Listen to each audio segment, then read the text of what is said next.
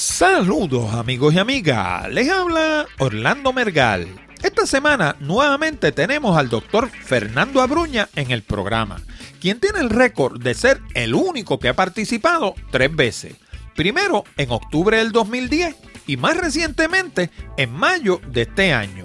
Y es que este señor no solamente es un profesional de primera en su disciplina, que es la arquitectura, sino que ha incursionado en otras disciplinas relacionadas con todo lo que sea sostenible y amigable al ambiente. Y hoy vamos a hablar del cosecho de agua de lluvia. Y aunque el nombre del asunto no suene demasiado técnico, ni pensemos en el agua como algo que se coseche, como por ejemplo las calabazas, vamos a ver que la cosa no es tan sencilla como parece que ciertamente tiene un aspecto tecnológico y que el nombre ciertamente es muy acertado. De todo esto y mucho más, hablamos en la siguiente edición de Hablando de Tecnología con Orlando Mergal.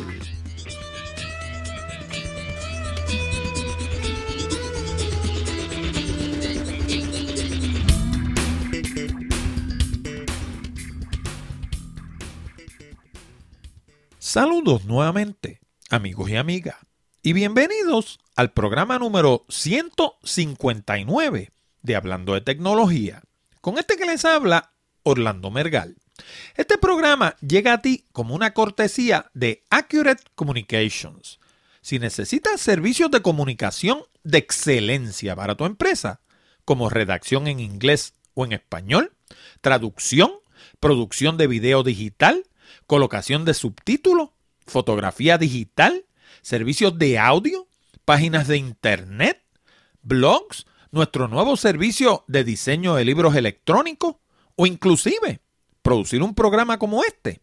Llámanos al 787-750-0000 para una consulta o visítanos en la internet en www.accuratecommunications.com. Además, no olvides el pequeño botón de Share Save que hay debajo del título de cada uno de nuestros programas. Si piensas que nuestro material es bueno y que le podría resultar interesante a otras personas, dale share y ayúdanos a multiplicar la audiencia de Hablando de Tecnología. Y ahora, antes de pasar a la entrevista con el doctor Abruña, hay una serie de cosas que me gustaría discutir con ustedes. Primero, Aquellos de ustedes que visitan la página de hablando de tecnología.com con alguna frecuencia habrán notado que anteriormente había un botón que decía que para preguntas llamaran a un número telefónico y ese botón pues ya no está en la página. La razón por la que ya no está en la página es porque nadie llamaba. Yo pagaba por ese botón, aunque ustedes no lo crean, 30 dólares mensuales. Y la realidad del caso es que nadie llama. Entonces, recientemente hice una encuesta y curiosamente la gente de la encuesta me sugirieron que pusiera un botón de SpeakPipe, que es un servicio similar. La diferencia es que en lugar de llamar por teléfono, la gente llama a través de su computador y no pagan absolutamente nada. De la otra forma, pues pagaban la llamada telefónica, que en este caso la puse con un número de Puerto Rico para tratar de servir mejor a la audiencia de Puerto Rico, porque este podcast se emite desde Puerto Rico aunque sea el quinto lugar en audiencia. Puerto Rico ciertamente, la audiencia de Puerto Rico es minúscula comparada con la de otros países. Pero aún así, yo busqué un número local de Puerto Rico, procurando que la gente de Puerto Rico llamara y dejara preguntas para el programa. Pero realmente están demasiado ocupados en la política partidista y otras cosas. Aparentemente no le interesó. Pues como no le interesó, lo eliminamos. Pues yo, a base de, lo que arrojó la encuesta, quise complacer a la audiencia poniendo un botón de SpeakPipe. Pero resulta que SpeakPipe es una tecnología que tiene bastantes bugs. Se lo instalé a la página, no funcionaba. Luego me di cuenta que no se ve tampoco en los teléfonos iPhone ni en los teléfonos eh, ni en las tabletas eh, iPad. Eh, porque ni los iPad ni los iPhone tienen, apoyan la tecnología Flash y como SpeakPipe funciona a base de flash, pues tampoco funciona en los teléfonos portátiles. Y 60% de la audiencia de este programa viene de dispositivos móviles, de teléfonos portátiles. Por consiguiente, iba a poner una cosa ahí que la gente no la iba a poder usar. Así que lo eliminé también. Así que ahora la única opción que tienen para comunicarse con el programa es a través de correo electrónico. De nuevo, a través de contacto arroba hablando de tecnología.com. Aquellos de ustedes que hayan estado pendientes al programa recientemente habrán sabido también que les envié un correo a los que están en la lista, dejándoles saber de la encuesta que estaba celebrando durante las últimas dos semanas. Y entre las cosas interesantes que encontré en esa encuesta, encontré que la gran mayoría de la, por lo menos de la gente que contestó, llevan más de un año escuchando el programa. Y eso es importante porque eso denota lo que acá en, el idioma de Shakespeare le llaman el engagement. Quiere decir que son gente que consistentemente escuchan el programa. En segundo lugar, le pregunté que cuáles habían sido los programas favoritos. Y curiosamente, pues, entre los favoritos estuvieron el de las contraseñas fuertes, los par de programas, porque hice más de uno sobre el tema de los drones, los drones, la tecnología a lo largo de mi vida, eso fue un programa que yo hice en el que hablé de todas las cosas, todos los adelantos tecnológicos que habían habido desde que yo nací hasta hoy en día. Y eso es algo que yo los invito a que ustedes un día se sienten con una libreta y lo hagan. Porque créanme, van a, la lista va a ser mucho más larga de lo que ustedes se imaginan. O sea, yo me sorprendí de la cantidad de cosas que se han inventado durante mi vida. E inclusive, yo pues obviamente no soy el, ejemplo típico de un muchachito, ¿verdad? Pero inclusive un muchacho que tenga 25 o 30 años se pone y hace ese ejercicio y va a encontrar que la lista es larga en cantidad. Porque mientras más ha ido adelantando la tecnología, más cantidad de cosas se inventan año tras año. Otro tema que fue interesante, o por lo menos que le interesó mucho a la gente, fue el del Observatorio de Arecibo, en el que hablamos de todo el asunto de las estrellas y de NASA y todo ese tipo de cosas. Ese observatorio yo lo cubrí desde dos flancos. Lo cubrí desde el aspecto tecnológico y científico, en hablando de tecnología, y lo cubrí desde el aspecto eh, puramente turístico en Puerto Rico by GPS, que es mi página para turistas. Y finalmente, también les interesó mucho los sistemas de resguardo o lo que se llama en inglés backup. Ese tema es importantísimo. Déjenme darle un ejemplo de la vida real. A mí se me corrompió mi máquina esta semana pasada y los programas que tienen que ver con Microsoft me dejaron de funcionar. Y en lugar de tener que borrar el disco duro, instalar todo de nuevo y chichichija, lo que hice fue que del mismo backup de la máquina, que lo que tenía era una semana, le di backup del, del disco externo al disco interno y lo volví a poner como estaba y salió funcionando perfecto, directamente de mi backup. Otro dato interesante es que 75% de los que contestaron dicen que la duración del programa es perfecta. Y 25% lo encuentran demasiado corto. Yo no entiendo eso porque en ocasiones yo he hecho programas de casi dos horas y realmente más de eso a mí me parece impráctico. Así que realmente yo encuentro que el programa usualmente oscila en los 45 50 minutos. Cuando tenemos alguna entrevista, pues usualmente suele ser más, porque los podcasts, a diferencia de los programas de radio, no tienen límite de tiempo. Así que cuando yo entrevisto a una persona, yo le doy oportunidad a esa persona de que, eh, ¿cómo se llama?, trabaje sus temas con calma y de que podamos cubrir el tema de la saciedad que no sea una cosa aligerada como sucede en, la radio, donde prácticamente la persona se queda sin poder discutir su tema. Y si encima de eso se da con uno de estos locutores que se entrevistan ellos mismos, que no entienden lo que decía Larry King de que el arte de hacer una buena entrevista es ask and shut up. O sea, pregunta y cállate. Pues si se dan con uno de estos entrevistadores que se entrevistan ellos mismos, pues el pobre entrevistado prácticamente no va a poder decir nada porque todo lo va a decir el locutor. Entonces, entre los aspectos favoritos en la encuesta, encontramos que los más que le gustaban a la gente eran las noticias, mis conocimientos, o sea, mis comentarios y mis conocimientos, y los temas curiosos que traemos de vez en cuando, como el brasier aquel que trajimos a principio del programa, que era un brasier antiterrorista, las tapas de alcantarilla en Nueva York que las utilizaban para cargar carros eléctricos. Eh, ese tipo de noticias así que uno no la ve normalmente en el periódico, pero que son curiosas, pues ese tipo de cosas le gusta mucho a la audiencia de Hablando de Tecnología y casualmente a mí también me gusta mucho. Los aspectos que menos le interesan a la gente, curiosamente, son las entrevistas y los enlaces con información adicional.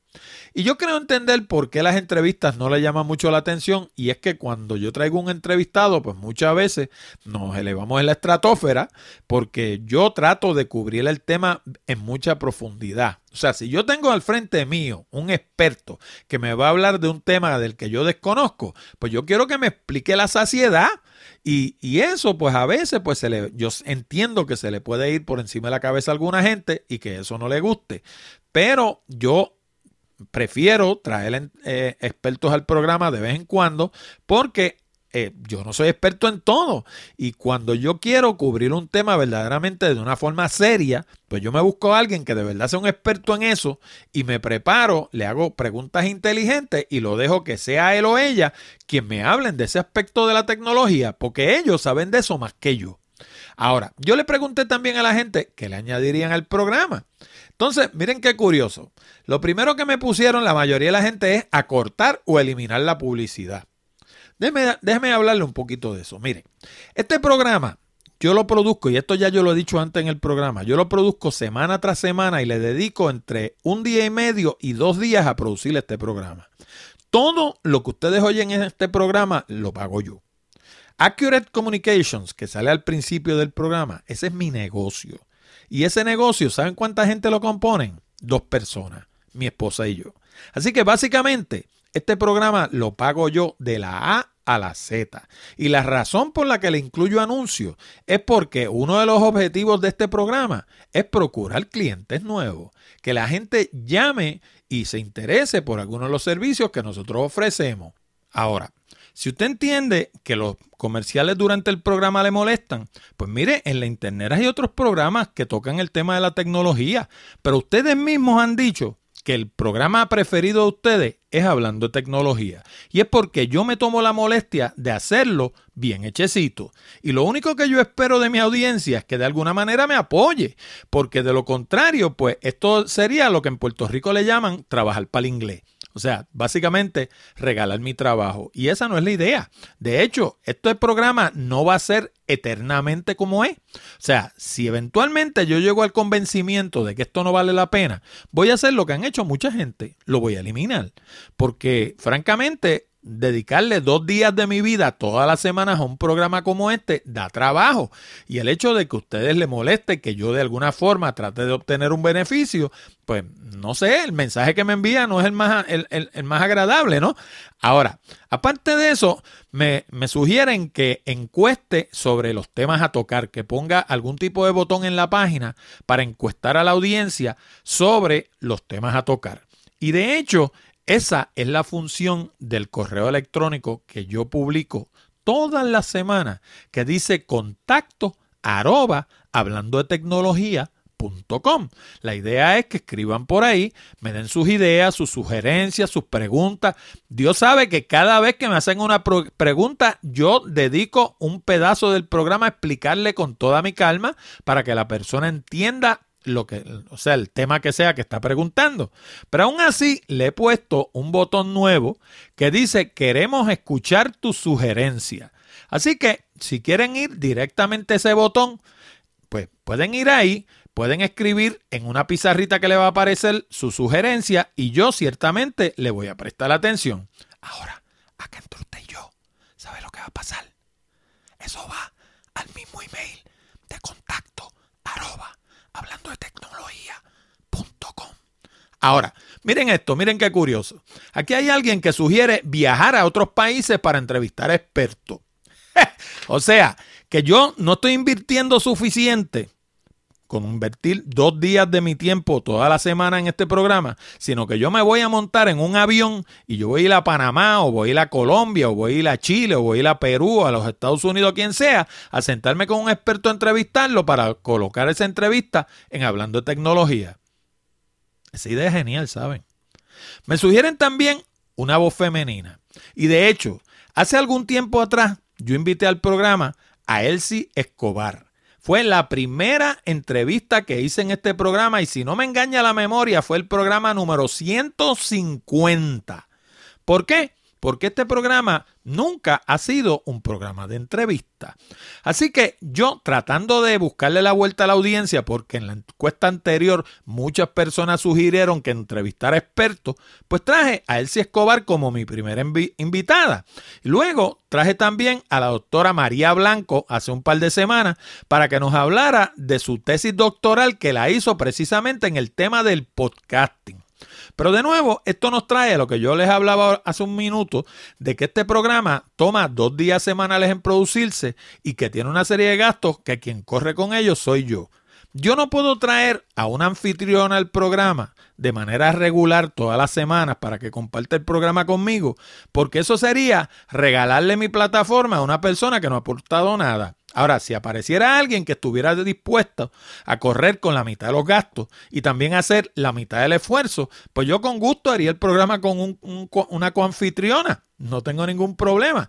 Pero lo contrario, tiene que ser, como dicen allá, me voy a portar bien, como dicen en Inglaterra, few and far between. O sea, no puede ser toda la semana porque estaría yo corriendo con todos los gastos y proporcionándole una plataforma totalmente gratis a otra persona.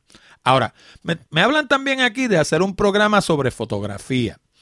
Fotografía, ya yo hice uno, de hecho, voy a complacer a esta persona y más adelante voy a hacer un programa de fotografía, se lo prometo. Pero el problema con la fotografía es de que, a pesar de que yo soy fotógrafo paisajista, y llevo en eso más, más o menos como 25, 30 años. O sea, de fotografía yo sé un poquito. Pues el problema con la fotografía es que en términos de tecnología está bien a la izquierda o bien a la derecha del tema central de hablando de tecnología. O sea, eh, eh, está en la periferia. Eh, sí, tiene algo que ver con tecnología, no hay duda, porque hoy en día el 99% de todo lo que es fotografía es digital, así que ciertamente tiene algo de tecnología, pero está en el, en el left field completamente, para utilizar una analogía del mundo del béisbol, o en el campo de la derecha, totalmente en el otro extremo. No está en el centro del tema de la tecnología. También me piden que hable más de Android y menos de Apple. Y yo le voy a decir a esta persona de que yo no tengo empeño de hablar de Apple y tampoco tengo empeño de hablar de Android. De hecho, yo no tengo un teléfono Android. Pero voy a tratar de traer una persona al programa y entrevistarlo sobre los teléfonos Android de nuevo, esto nos trae el problema de lo que hablábamos ahorita, de que yo voy a ir a una tienda o a un establecimiento comercial a buscar una persona que sea experto en Android para regalarle dos horas de mi tiempo en mi programa para que él le hable a la audiencia sobre Android y no tenga que invertir un centavo. Eso no hace sentido. Y este programa nunca ha sido sobre teléfono.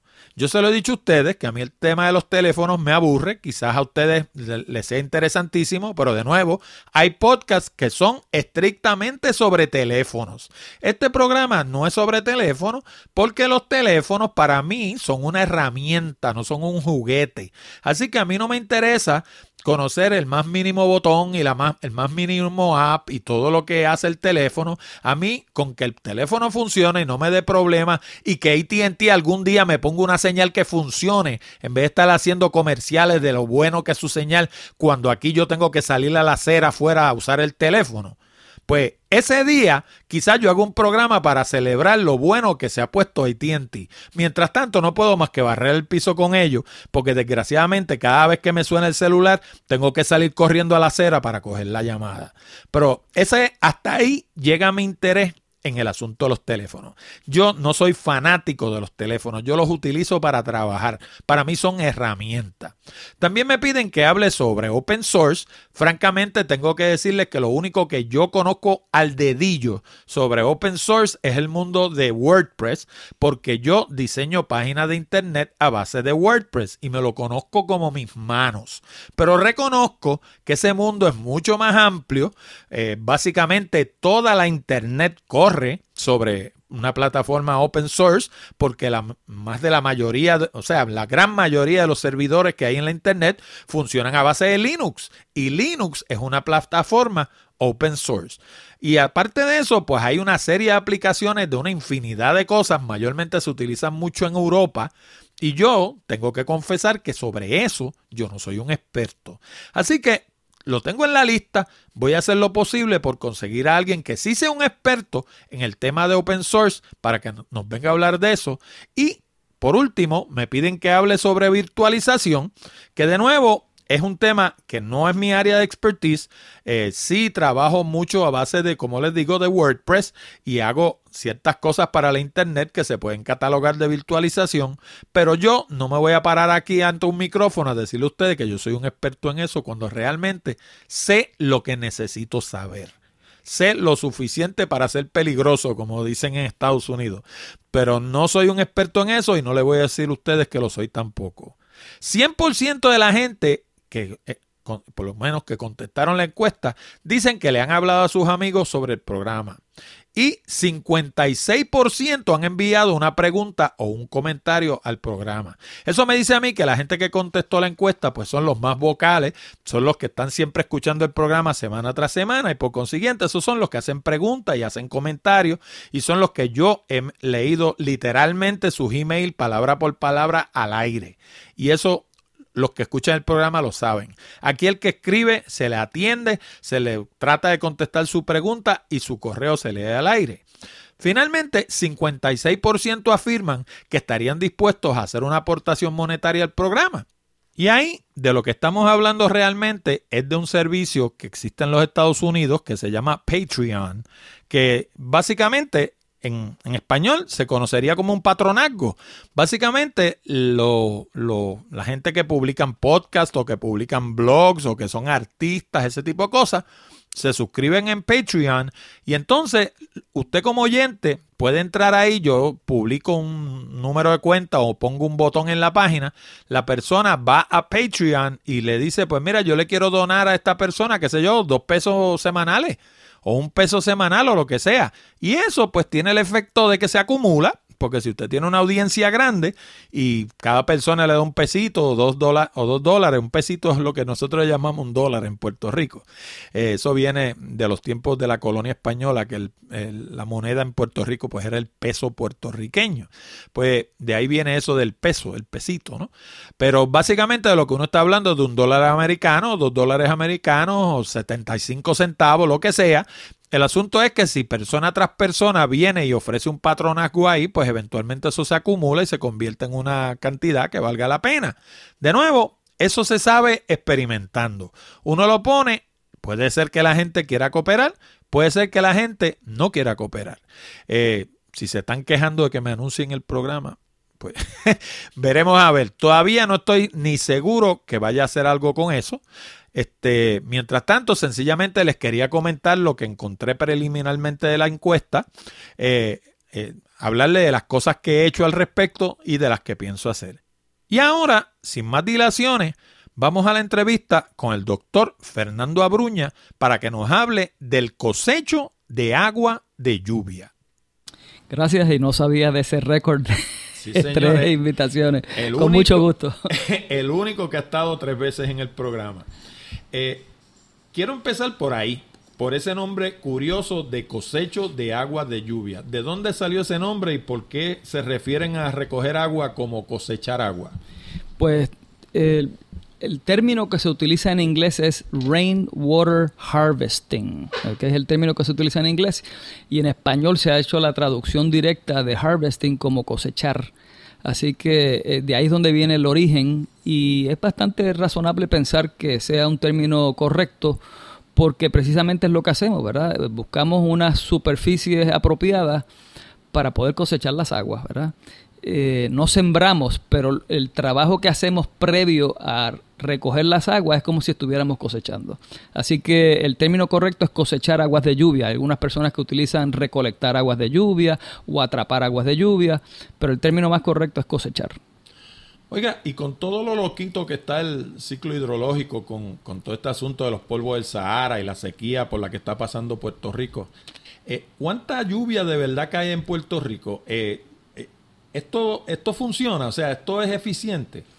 Pues eh, en, en, los, los, programas de radio y en la prensa escrita, etcétera, se habla de la dificultad que ha tenido la región este de la isla en tener eventos de lluvia que puedan alimentar los embalses del río La Plata y de Carraízo. Y resulta que pues siempre se habla de estos dos embalses y no hay duda de que evidentemente no ha caído agua en esos sectores, ¿verdad? En las cuencas de, esa, de esos ríos, eh, de tal forma que pueda alimentar esos embalses, pero eh, ahí donde entra en juego la cosecha de aguas de lluvia, y me explico. Si nos ponemos a abstraer y pensamos en los techos de los edificios, no solamente de las viviendas, de todos los edificios en Puerto Rico, si los aglomeramos todos, realmente el embalse más grande que tiene Puerto Rico son los techos de los edificios que no estamos utilizando. Eso es correcto. Así que eh, la preocupación de acueductos ¿verdad? con relación a los embalses es desde la perspectiva de los cuerpos naturales, embalses en cuerpos naturales, pero tenemos los, el, gran embalse, el, el gran embalse de los edificios que tienen el potencial de cosechar aguas de lluvia. En Puerto Rico se estima que hay cerca de tal vez un millón de viviendas en Puerto Rico que si se cosecharan eh, las aguas en esas, en esas viviendas, pues el problema de la, la la focalización de la captura en los, en los, en los cuerpos naturales, ese problema se elimina porque estaríamos entonces cosechando agua en el mismo lugar donde la vamos a consumir, contrario a lo que ocurre ahora, ¿verdad? Que se cosecha en un lugar pasa por unas redes de distribución donde hay unas pérdidas enormes y finalmente entonces se viene a consumir. O sea que estamos hablando de este gran embalse en los edificios como si fuera una estructura descentralizada versus la estructura de autoridad de acueductos y alcantarillado que es centralizada. Entonces, eso tiene un montón de eh, ramificaciones, entre ellas, por ejemplo, cuando una, una, una, tubería de suministro de la Autoridad de Acueductos y Alcantarillado, digamos 18 pulgadas de diámetro, se rompe, son decenas de miles de, de abonados que se quedan sin el servicio.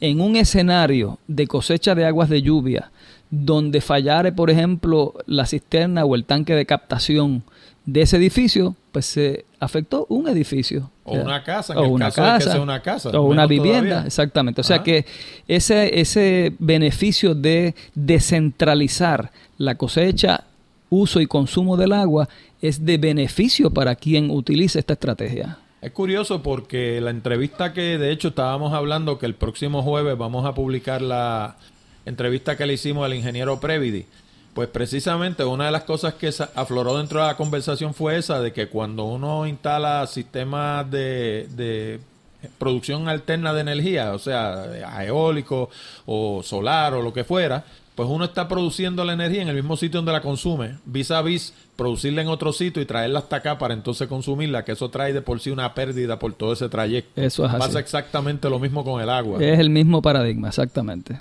Y una, una pregunta, en términos de, la caída de agua en Puerto Rico, ¿estos procesos como el que estamos teniendo ahora de sequía son cíclicos? Eh, ¿Ha sucedido, digamos, hace 15 o 20 años algo similar? ¿O, o esto es un acto sin precedente? O sea, ¿realmente está la cosa tan grave ahora como no ha estado nunca? Bueno, ha ocurrido en el pasado, ¿verdad? Con eh, periodos de 15 a 20 años entre sequías severas. Pero hay que reconocer que eh, ahora hay otros factores, además de, perdón, además de estos elementos cíclicos, también podemos abonar al, al, a la dificultad de, la, de, la, de, las lluvias, de la frecuencia de lluvia, eh, los polvos del Sahara y el cambio climático principalmente, ¿verdad? Eh, sin, eh, sin comentar, ¿verdad? Sin abundar en, los desperdicios enormes que tiene eh, la Autoridad de Acueductos Alcantarillados, que ellos mismos reconocen, ¿verdad? Cerca del 60% se pierde en las líneas, salideros, robos, etcétera, etcétera. Lo cual debiera ser motivo de histeria y como que ellos viven tan tranquilos, ¿verdad? Es un asunto verdaderamente alarmante. Así que entonces, cuando añadimos estos dos elementos, ¿verdad? Además de los de, patrones de consumo, etcétera, etcétera, añadimos estos dos elementos de los polvos del Sahara, que es, un, es un evento climático, y el cambio y los, los, fenómenos que están ocurriendo por, por razón del, del, cambio climático, una de las cosas que ha eh, pronosticado el Comité eh, Intergubernamental de Cambio Climático para el área del Caribe es que vamos a tener extensos periodos de sequía con cortos eventos de aguas torrenciales, de lluvias torrenciales. O sea que... O too much o too, little. too little or too much, exactamente. Así que vamos a tener entonces periodos largos de sequía, eso es lo que se pronostica, ¿verdad? Para el área del Caribe, pero que cuando va a llover, cuando llueve, va a llover en grandes cantidades. Entonces esto representa un reto adicional porque las ciudades como las tenemos diseñadas, construidas hoy día, no están preparadas para recibir tanta agua en tan corto tiempo. Así que, que se inundan. Se inundan de inmediato y entonces hay que buscar otras estrategias para reducir ese golpe grande de lluvias, ¿verdad? Eh, una de las estrategias que típicamente se recomienda es el uso de techos naturados, ¿verdad? Los techos naturados tienen la posibilidad de, er, er, de captar el agua y entonces soltarla poquito a poquito. Así que en un techo, por ejemplo. Un techo natural, usted está hablando de un techo donde yo pongo, digamos, terreno, tierra, y siembro vegetación. Y entonces, pues obviamente, pues esa agua cae y va percolando, eventualmente llega a la parte de abajo de, exactamente, esa superficie. Exactamente. Entonces, pues, en, un techo convencional, ¿verdad? un techo de hormigón, vamos a decir, pues el agua en cuestión de minutos ya está en el, eh, eh, eh, saliendo conectando con el sistema de calle, con el sistema pluvial, con las alcantarillas de calles también, pero en un sistema de techos naturados, sembrados, pues entonces te tarda mucho más. Y entonces ese evento de lluvia, en lugar de traducirse a un impacto inmediato, se, se, distribuye a través del tiempo. Y en lugar de salir en, digamos, dos o tres minutos, a lo mejor se tarda tres o cuatro horas. Y entonces eso eh, mitiga el golpe de agua que va a haber este, en estos eventos eh, intensos de lluvia. Yo no había considerado lo de los techos naturados dentro del esquema de preguntas que traía, pero es el, el hecho de que usted lo mencione automáticamente me trae dos preguntas. La primera de ellas es, eso no pro, no pro, ¿cómo se llama? No crea una carga adicional sobre ese techo, porque si yo lleno, digamos, el techo de mi casa con, digamos, 6 pulgadas de tierra, eh, multiplicados por 1500 pies cuadrados que pueda tener el techo, estamos hablando de un montón de libras de tierra. Y si a eso le añade el peso del agua que se absorbe en la tierra, sí, definitivamente que le añade un peso significativo. Y cuando se hacen estos tipos de techos, pues hay siempre hay que hacer las precauciones estructurales debidas para evitar que haya algún problema eh, con esa estructura. Así que lo recomendable siempre es hacer el estudio estructural para ver cuánto resiste esa losa estructural de techo y ver hasta dónde podemos llevar la, la, siembra en, en, esos techos. La otra pregunta sería entonces, si yo lleno eso allá, allá arriba de tierra, cuando el agua percola a través de esa tierra, termino con agua con fango. No que cuando llueve, si yo la recojo, digamos, del techo como está ahora, pues termino con agua con un poquito de tierra. Pero bueno, no es lo mismo. O sea, si yo meto allá arriba, digamos, 12 pulgadas de tierra, pues termino con agua con tierra.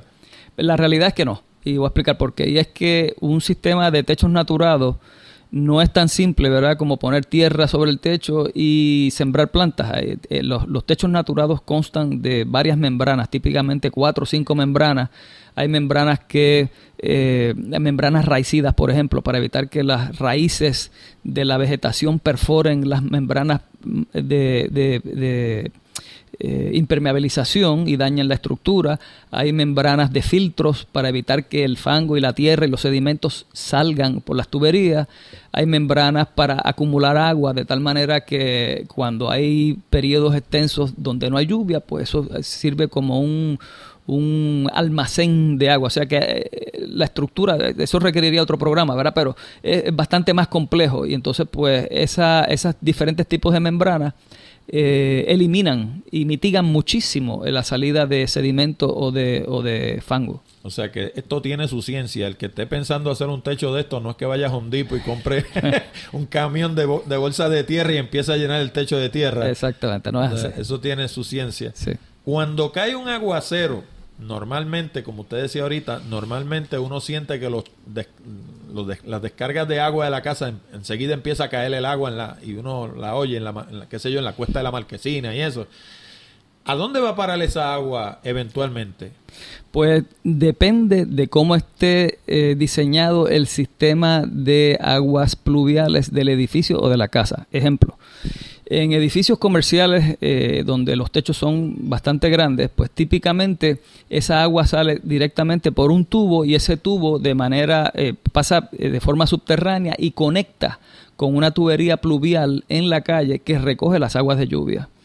En algunas viviendas y en algunos pequeños edificios más pequeños, pues la tubería lo que hace es que sale hasta el nivel de la calle, pero de forma superficial corre entonces por las cunetas de las carreteras hasta que llega a un drenaje pluvial y entonces ahí conecta finalmente con la tubería pluvial de acueducto. Y hay otros escenarios donde se utiliza lo que se conoce como infraestructura verde. Y la infraestructura verde lo que hace es que en lugar de derramar las aguas directamente a la calle o de forma subterránea directamente al tubo pluvial, pues entonces lo que hace es que las descarga sobre eh, superficies vegetadas sobre planteros, sobre eh, eh, grama, sobre cubiertas vegetativas. Y entonces esto lo que hace es que permite que parte de esas lluvias que caen sobre el techo puedan percolar de forma natural al suelo. Y entonces, eso sucede, me imagino que más bien en desarrollos modernos como condominios, ese tipo de cosas. En las urbanizaciones uno lo que la ve que va por las cunetas.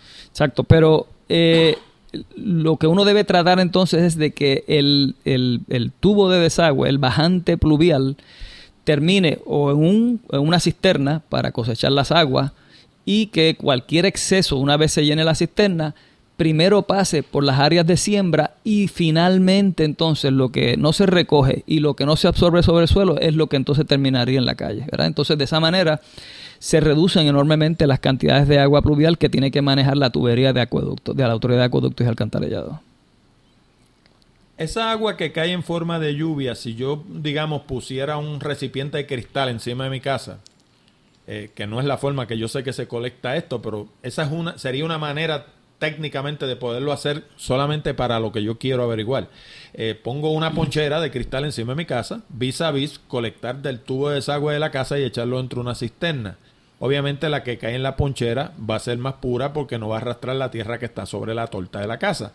Pero ¿Cuán pura es esa agua si la comparáramos, digamos, con agua pura de verdad, digamos, agua destilada o agua producto de un filtro de, osmosis invertida? El agua en su forma natural, según cae del cielo, ¿cuán pura es? Bueno, eso es una pregunta que tiene varias, varias áreas para contestar. Primero vamos a hablar sobre las superficies más apropiadas para recoger agua, ¿verdad?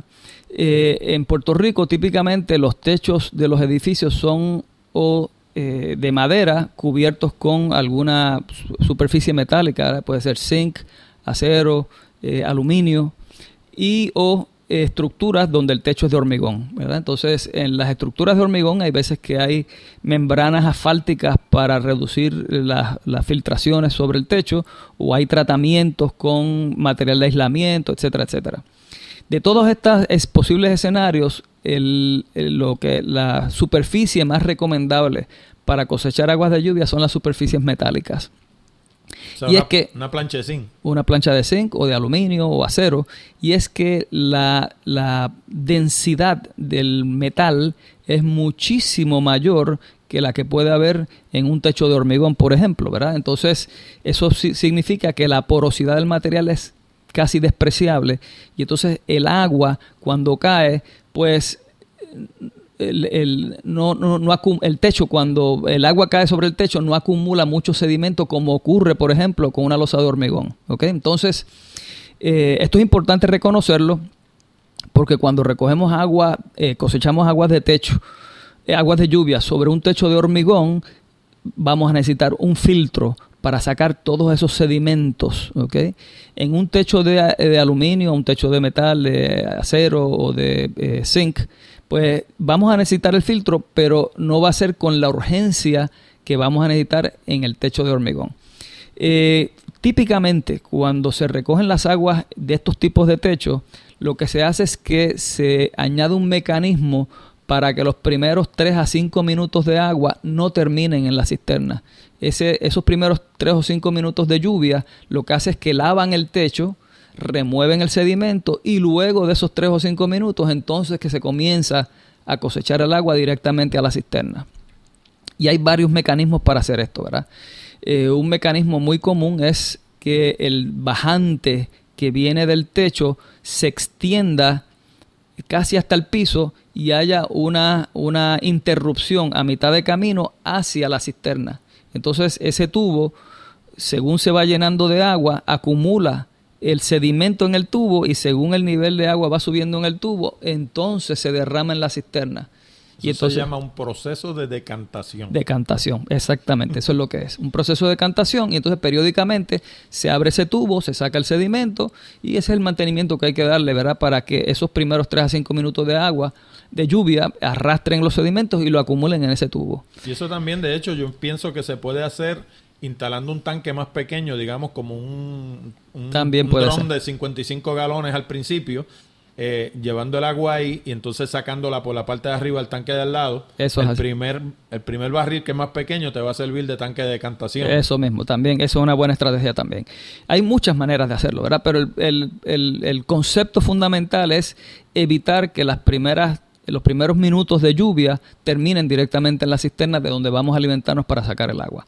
Entonces, desde la perspectiva de cuán limpia es el agua, pues en Puerto Rico eh, tenemos la ventaja de que no tenemos el problema de eh, lluvia ácida, ¿verdad? La lluvia ácida típicamente se da en sitios donde hay altas concentraciones de óxido nitroso y de CO2 y de monóxido de carbono que típicamente ocurren de las, eh, de las plantas termoeléctricas, como por ejemplo Palo Seco, por dar un ejemplo. ¿verdad? Mm. Eh, eh, pero ocurre que en Puerto Rico tenemos el beneficio de los vientos alisios y entonces todos esos gases tóxicos que se generan son arrastrados fuera de la isla mediante eh, por el fenómeno de los vientos alisios que vienen del este-noreste en la costa norte. Así que eso lo que hace es como una ráfaga que limpia el aire y entonces cuando hay eventos de lluvia no tiene que atravesar por estas nubes que en otros lugares se depositan y se acumulan y crean entonces el problema de lluvia ácida.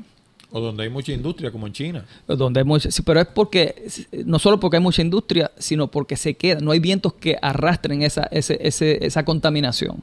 Así que en Puerto Rico tenemos esa ventaja de forma natural. Yo digo que en Puerto Rico tenemos tantas y tantas ventajas naturales que no, que no utilizamos, ¿verdad? O sea que... Si no tuviéramos el gobierno estaremos bien, ¿verdad? Es la única, de, la única desventaja que tenemos. lo demás va bien. Pues esa... Eso lo digo yo, no lo dice el doctor Abruña. Pues ahí tenemos un caso, ¿verdad? De que, eh, de, el, hablando de la lluvia ácida, pues eso, gracias, gracias a estos eventos naturales, no tenemos que confrontar ese problema. Pero. Oiga, ¿y el polvo del Sahara no nos lo traemos hacia abajo cuando llueve? Eso es así, sí. Ocurre ¿Y así. ¿Y de qué se, es el famoso polvo del Sahara? Ese que todo el mundo habla del polvo del Sahara, pero ¿de qué se compone el polvo del Sahara? ¿Qué es el polvo del Sahara? Es realmente sedimento muy fino, muy, muy, muy fino. Eso es casi como. Casi la, el particulado es casi como de arcilla, es bien, bien, bien fino. Eh, eh, pero además del el polvo del Sahara, pues también hay que reconocer que en los techos, particularmente en los de hormigón, en los de metal es más difícil, eh, también vamos a tener entre los sedimentos que naturalmente van a ocurrir del hollín que se levanta de las carreteras, etcétera, vamos a tener excremento de ratas, de ratones, de palomas, etcétera. O sea que ese excremento que está, está ahí. Me lo está haciendo bien appealing. me está enamorando con el, con el cosecho de agua. okay. Pero ya mismo, ya llegamos, llegamos, llegamos.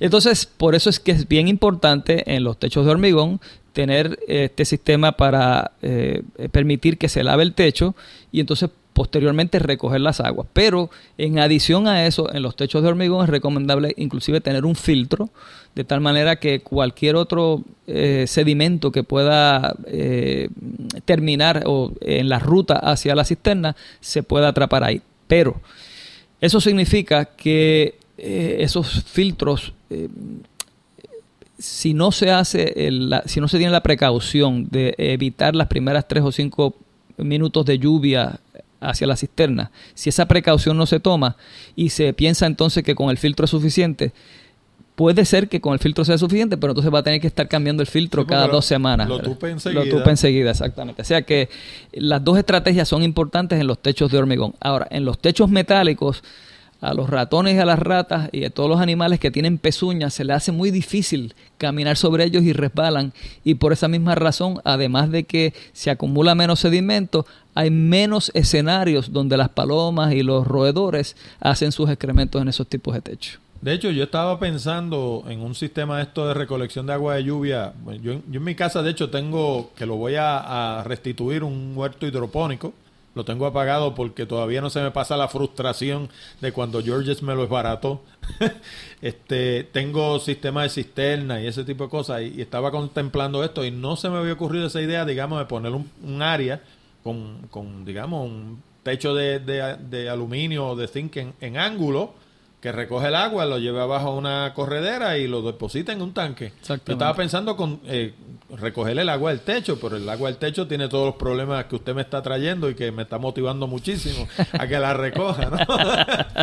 Pienso yo, aparte de todas estas cosas vistas desde el puro, eh, eh, ¿cómo se llama? Punto de vista técnico, desde el punto de vista legal, ¿en Puerto Rico hay alguna ley que prohíba recoger las aguas del techo? Porque le hago esa pregunta porque, aunque le parezca absurdo, yo leí que en Bolivia pasaron una ley que prohibían recoger las aguas de lluvia y eso causó un, básicamente una revolución en ese país hasta que la tuvieron que abolir. Pero, pero bueno, aquí las cosas son absurdas también a veces, así que me pregunto yo. Le voy a dar, le voy a hablar sobre una experiencia que tuvimos recientemente hace, eh, hace tal vez mm, casi dos años. Nosotros eh, diseñamos y construimos unas viviendas de interés social, un proyecto que se llama EcoHub, donde junto a mi socio, el ingeniero Peter Palo, hicimos, actuamos como diseñadores y constructores, ¿verdad? como desarrolladores también, eh, de dos viviendas de interés social donde eh, proponíamos cosechar aguas de lluvia para uso doméstico, o sea, para limpieza, regar las plantas, limpiar el carro, etcétera, y para operar los inodoros. ¿okay? De tal manera que en lugar de usar agua potable para operar un inodoro y remover excremento, pues entonces utilizamos agua de lluvia que no pasa por todo el procedimiento que pasa el agua que nosotros recibimos para beber, ¿verdad? Todos los procedimientos de limpieza. Así que entonces eh, pensábamos que eso era una idea, ¿verdad? Que tiene sentido, eh, que no solo tiene sentido, sino que también eh, abona al plan nacional de sostenibilidad, ¿verdad? Hay una ley sobre sostenibilidad nacional en, el país. Así que pensamos que estábamos aportando a esa visión, a esa intención que hay detrás de la ley de, de sostenibilidad. Pero resulta entonces que en el transcurso de la preparación de los documentos de construcción, cuando fuimos a la Autoridad de Acueductos y Alcantarillados a pedir los permisos, nos pidieron un segundo contador entre la cisterna y el inodoro. Qué barbaridad. Entonces, hay una razón que yo puedo entender, ¿verdad? La razón que, eh, eh, que motiva a la Autoridad de Acueductos y Alcantarillado a pedirnos este segundo contador es que las aguas de lluvia que no están contabilizadas en la entrada, ¿verdad? Porque no se contabilizan a través de un contador que suministra el agua, terminan entonces en su sistema sanitario. Y entonces ellos tienen, ellos cobran, ustedes, como usted sabe, ¿verdad? Pues ellos tienen, cobran por el servicio de suministro y cobran por el, servicio de alcantarillado eh, sanitario. Pero como no lo pueden medir, lo miden a base de la que entra. Exactamente. Entonces casi siempre es un por ciento, ¿verdad? El X por ciento de lo que entra, es, ese X por ciento es lo que sale.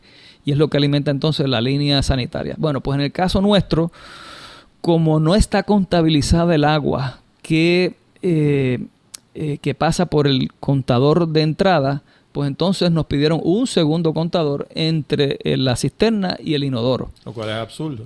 a mí a nosotros nos pareció eh, muy poco razonable, particularmente por las siguientes razones. Primero, no está en, acorde con el Plan Nacional de Sostenibilidad. El, el, el, no, o sea, el penalizarnos por utilizar el agua de lluvia, lo que fuerza es al consumidor a seguir utilizando agua potable para operar un inodoro que no tiene ningún sentido. Segundo, y para lavar el carro y para lavar las aceras y exactamente. cosas ahí. Segundo, eh, no, bueno, en las aceras eh, eh, no se contabiliza porque eso quedaría en el sistema, en, aguas pluviales que no se, no se contabilizan en la factura de, de acueducto. pero entonces el segundo punto es que penaliza, en este caso, a una vivienda de interés social eh, de una manera muy onerosa, exigiéndole un segundo contador que, cuesta una cantidad significativa de dinero, considerando de que la tubería tiene que llevarse entonces hasta el frente para que el contador esté visible a la persona que va a hacer la lectura. Y en adición a eso, pues también complica el procedimiento para cosechar aguas de lluvia, que puede ser un procedimiento muy sencillo. Así que finalmente lo que nosotros terminamos haciendo fue eh, eh, poniendo una válvula donde es el cliente quien decide cuándo cosecha aguas de lluvia y cuándo no. Entonces, lo que hicimos ahí fue quitarnos nosotros la responsabilidad como diseñadores y constructores y le pasamos esa responsabilidad al propietario. Eh, eh, tuvimos una reunión con el, el, presidente de la Autoridad de Acueductos y Alcantarillado, con el ingeniero Lázaro, eh, eh, motivo de una reunión que se dio, eh, porque yo traje esta, esta preocupación a la directiva del Colegio de Arquitectos de Puerto Rico, Colegio de Arquitectos y Arquitectos Paisajistas de Puerto Rico. Y entonces pues se logró a través del colega arquitecto paisajista José Juan Terraza, pues, que dirigía el comité que atiende estos asuntos. Y entonces tuvimos esta reunión con Lázaro.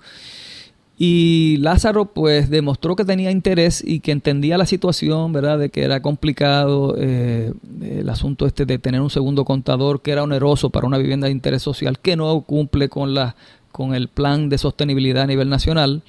Eh, y nos, nos, nos comentó de que en corto tiempo, dos semanas, tres semanas, iba a formar un comité para dilucidar este asunto pero ya ha pasado más de un año y no ha sucedido nada, ¿verdad? Yo entiendo que tiene problemas y hay, ¿verdad? Todos estos asuntos de la sequía, etcétera, pero pues las agencias de gobierno nunca, nunca se han caracterizado por moverse rápido ante eh, consideraciones como esta. De cualquier manera, pues tenemos que seguir empujando, ¿verdad? Eh, la idea, tenemos que seguir eh, motivando a otros diseñadores a que hagan lo mismo que hicimos nosotros, de tal manera que el Estado tenga que reaccionar no puede haber una posición eh, pasiva de solamente prohibir y no dar alternativas. Pero el problema es que, o sea, al ellos asumir esa actitud, básicamente lo que hacen es lo de siempre. O sea, que el, el gobierno va detrás del progreso. En vez de ir al frente con el progreso, van detrás. Porque la gente, todo el que quiere instalar un sistema de esto lo puede instalar. Y, el gobierno no tiene manera de saber que usted lo instaló o no tampoco. Eh, Así que, pues, o sea, pues, eh, ellos no lo permiten en la forma inicial como parte de la misma vivienda, pero la gente lo compra como el que compra un carro y le pone un estéreo después que lo compró. O sea, eh, la, la, manera en que la Autoridad de Acueductos y Alcantarillado tiene forma de eh, monitorear o de velar porque esto no ocurra es solamente en nuevos proyectos donde se propone este tipo de estrategia pero en edificios existentes, en viviendas existentes, donde se hace una actualización, lo que en inglés se conoce como un retrofit, para cosechar las aguas de lluvia, evidentemente el, el, abonado puede hacer la instalación y acueductos no tiene manera de enterarse de, ese, de, esa, de esa instalación. Pues claro. Y pensando yo, en, en la región yo he leído, por ejemplo, que en las Islas eh, Vírgenes, la mayoría de las viviendas eh, se exige como parte de la construcción que tengan una cisterna. Eh, tengo entendido que también en las Islas Bermudas, tengo entendido que también pasa lo mismo. ¿Qué más usted sabe sobre eso a nivel de nuestro pedacito del planeta? Eh, que, de gente que estén haciendo eso y que nosotros somos los únicos más zánganos que no lo estamos haciendo en buen puertorriqueño. Bueno, típicamente eso se ha dado en islas, eh, algunas de ellas caribeñas, donde no hay cuerpos de agua, donde no hay lagos, no hay lagunas. Eh, los cuerpos de los ríos que hay ocurren solamente cuando hay eventos de lluvia, o sea que hay son arroyos y riachuelos. Y por esa misma razón entonces que se convierte en una necesidad imperiosa de que todos los edificios tengan alguna forma de cosechar aguas de lluvia. En Puerto Rico, eh, como tenemos varios cuerpos de agua, tenemos alta pluviosidad, ¿verdad? Eh, aún con el, el, problema de la sequía que estamos sufriendo actualmente, pues no se ha considerado eso como una estrategia. Pero no obstante, lo dicho, en función de lo que ya ha eh, proyectado como un, un escenario futuro en, con motivo del cambio climático, pues es una estrategia que vamos a tener que empezar a considerar y a considerarlas rápidamente. Eh, eh, yo creo, yo pensaría que no es oneroso eh, pedir, de hecho es de beneficio, el que toda nueva vivienda en Puerto Rico se le exija tener un sistema de cosecha de aguas de lluvia, porque por varias razones. Una de ellas es que es una proposición relativamente barata. Recoger aguas de lluvia no es una proposición costosa y con los, el aumento relativamente reciente que hubo en el, en el canon de eh, servicios de la Autoridad de Acueductos y Alcantarillados se hace mucho más atractivo. Antes, eh, antes de este cambio que hubo hace, ¿cuánto? Año y medio tal vez, eh, resultaba, los, los, periodos de recobro, cuando uno hacía un sistema de cosechas de agua de lluvia, eran larguísimos. Pero en la medida que esto se ha encarecido enormemente en los últimos dos años, año y medio, dos, pues entonces los periodos de recobro ahora son mucho más cortos y es más atractivo. Pasa lo mismo que con la luz. Y lo mismo que con la electricidad, exactamente. En la medida que se encarecen los servicios, se hace más viable y los periodos de recobros de inversiones para este tipo de sistemas son mucho más cortos. Así que eh, ese, ese momento ya llegó. Así que en Puerto Rico, eh, hacer la instalación de una cisterna en las viviendas como eh, requisito indispensable en cualquier nueva vivienda que se construya en el país, debe considerarse por el Estado como algo a legislar, de tal manera que todo nuevo contratista, constructor, desarrollador eh, tenga esto como parte, ¿verdad? Como parte de su proyecto. Eh, y es una estrategia bien sencilla, como comenté anteriormente. Algunos de los elementos importantes en, esta, en estos proyectos es el, tipo de cisterna que se selecciona, la tubería que se va a utilizar, etcétera. Y podemos abundar sobre eso si usted así lo desea. Sí, no, de hecho, quería, eso, eso, de eso vamos a hablar, de los materiales que esto conlleva.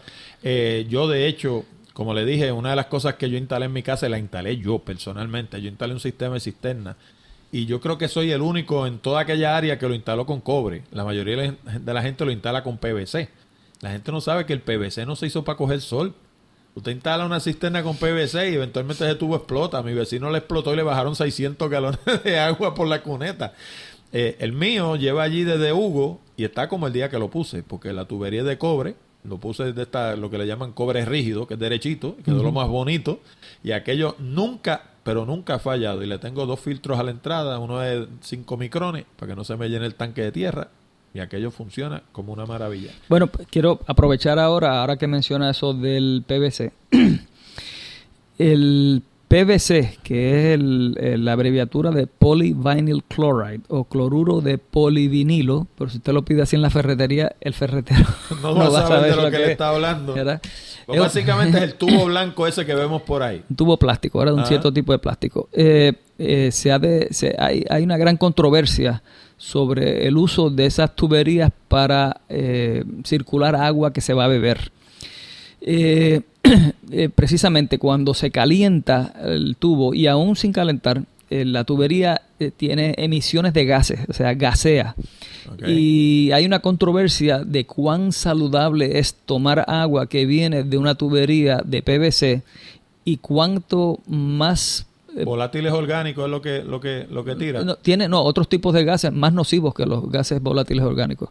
Eh, y el otro elemento es que cuando está caliente eso se acelera ese, esa emisión de gases. Así que eh, tener una tubería de agua potable con tubería de PVC mm, tal vez no sea la mejor opción por varias razones.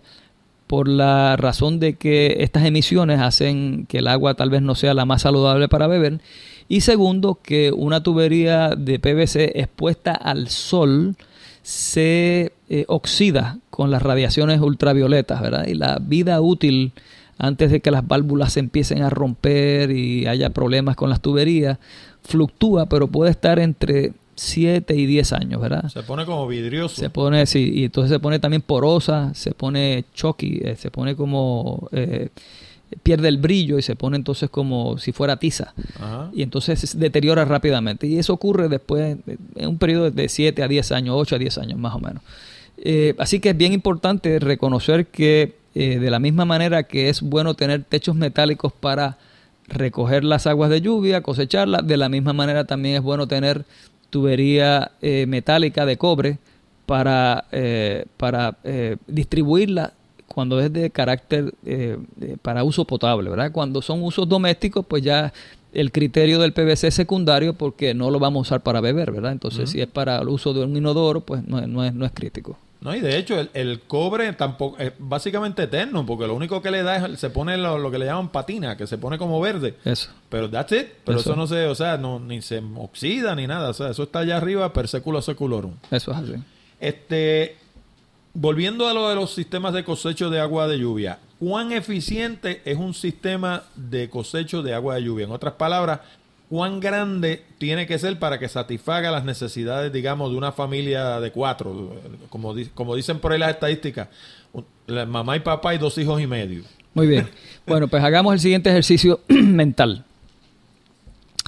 De acuerdo a la Autoridad de Acueductos y Alcantarillados, el puertorriqueño promedio consume 100 galones por persona por día. ¿okay? Wow. 100 galones por persona por día. Esa es la estadística que ellos oficialmente... ¿Y eso eh, combinado, comparado con otros países es un montón o, es más o menos normal? Voy a entrar un poquito ahora en esa explicación ahora. Ok, de esos 100 galones, ellos admiten que el más o menos el 60% se pierde. O sea que podríamos pensar que el consumo promedio de un puertorriqueño es de 40 galones al día. ¿okay? Uno podría empezar con, esa, con ese supuesto. En los libros de diseño y en muchos lugares, eh, fuentes eh, eh, bibliográficas que hablan sobre el tema de cosecha de aguas de lluvia y sobre los consumos típicos, pues con frecuencia se usa la cantidad de 50 galones por persona por día. En algunas instalaciones a veces es más, en hoteles por ejemplo, hay veces que los consumos son mayores porque hay piscinas y ahí la gente no tiene la preocupación de, de, ser consciente con los consumos, etcétera. Así que si partimos del supuesto que un puertorriqueño promedio o un, o un, extranjero promedio que venga a Puerto Rico, podríamos pensar que los consumos van a estar cerca de 50 galones por persona por día. Una familia de cuatro personas supondría entonces, ¿verdad? 50 por 4, 200 galones al día, ¿verdad? Así que entonces, si yo tengo 200 eh, galones de consumo diario para una familia de cuatro personas, tengo que pensar en los posibles escenarios al que voy a estar expuesto en caso de que haya una rotura en el sistema de acueducto, de que haya una sequía, de que haya racionamiento, las razones que sean, ¿verdad? Entonces, ¿cuál es el periodo de tiempo razonable que uno pensaría para uno entonces tener, poder diseñar una, cisterna con un tamaño razonable, ¿verdad? Un tamaño considerable. Bueno, en la mayoría de los casos, cuando hay averías en el sistema de, de la Autoridad de Acueductos y Alcantarillados, típicamente entre uno y tres días resuelven el asunto, ¿verdad? Típicamente. Así que uno podría proyectar para una familia de cuatro personas 200 galones al día, tres días, pues supondría 600 galones. ¿verdad? Y resulta que en Puerto Rico los tamaños de cisternas comunes son de 200, 400 y 600 galones. Esos son los tres tamaños más comunes de cisternas que se venden comercialmente. Así que para una familia de cuatro personas, probablemente una cisterna de 600 galones sea suficiente para operar durante tres días en lo que el sistema de acueductos resuelve sus averías, ¿verdad? Ahora... Y lo otro que tienen que pensar es que cada galón de esos pesa 8 libras. Son 8 libras, exactamente. Entonces, lo otro que es importante eh, reconocer es cuando más allá de tener la cisterna como una opción de emergencia, lo tomamos como una opción de solución prioritaria. Con esto me explico, quiero decir lo siguiente, y es que eh, voy a dar un ejemplo, que es la manera más fácil de tal vez explicar esto. Nosotros estamos recién terminamos de diseñar una vivienda en Lajas, que no es un sitio que se caracterice por mucha lluvia. Eh, queda entre Guánica y Lajas. Eh, donde la vivienda va a estar desconectada de toda la infraestructura de Autoridad de Energía Eléctrica, de acueductos, de suministro de agua, de alcantarillado sanitario, va a estar totalmente desconectada. Y el reto que tenemos en, esta, en este lugar es que hay meses del año donde la pluviosidad es bien bajita, bien bajita. Estamos hablando en febrero, por ejemplo, si recuerdo bien, eh, no llega a una pulgada de pluviosidad. O sea que es bien poquito, eso es casi nada. Entonces, eh, cuando son esos escenarios donde el consumo de agua va a ser prioritario a través de la cosecha de aguas de lluvia, no va a ser para resolver un problema como típicamente hace en Puerto Rico, ¿verdad? Pues entonces, eh, eh, ahí entonces hay que tomar otras provisiones. Entre ellas, calcular cuál es la pluviosidad a través de los 12 meses del año.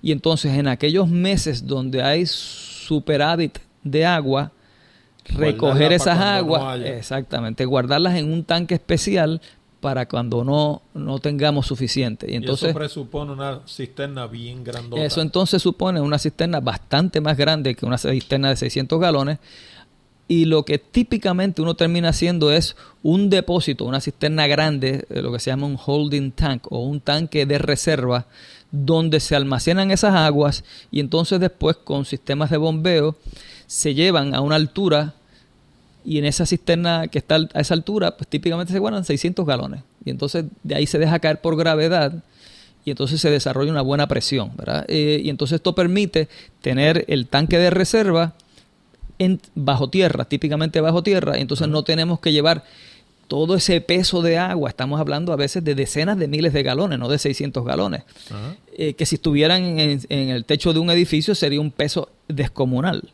Así que entonces lo que hacemos, eh, eh, em, guardamos el agua en ese tanque de reserva y mediante una bomba lo llevamos a una cisterna alta, de tal manera que entonces consumimos lo que vamos a necesitar durante esos tres días, que serían aproximadamente 600 galones. Y según se va vaciando, la van llenando Se va llenando, exactamente. Entonces, y la bomba está en el tanque de abajo. Eh, puede, estar, puede estar arriba, puede ser abajo, puede ser una bomba que empuja o una bomba que succiona. Eh, puede ser también una bomba que opere con un panel fotovoltaico para evitar entonces la necesidad de eh, electricidad, que digamos que vaya a fallar el sistema eléctrico y nos quedemos entonces sin el, la potencia para subir esa agua a esa torre.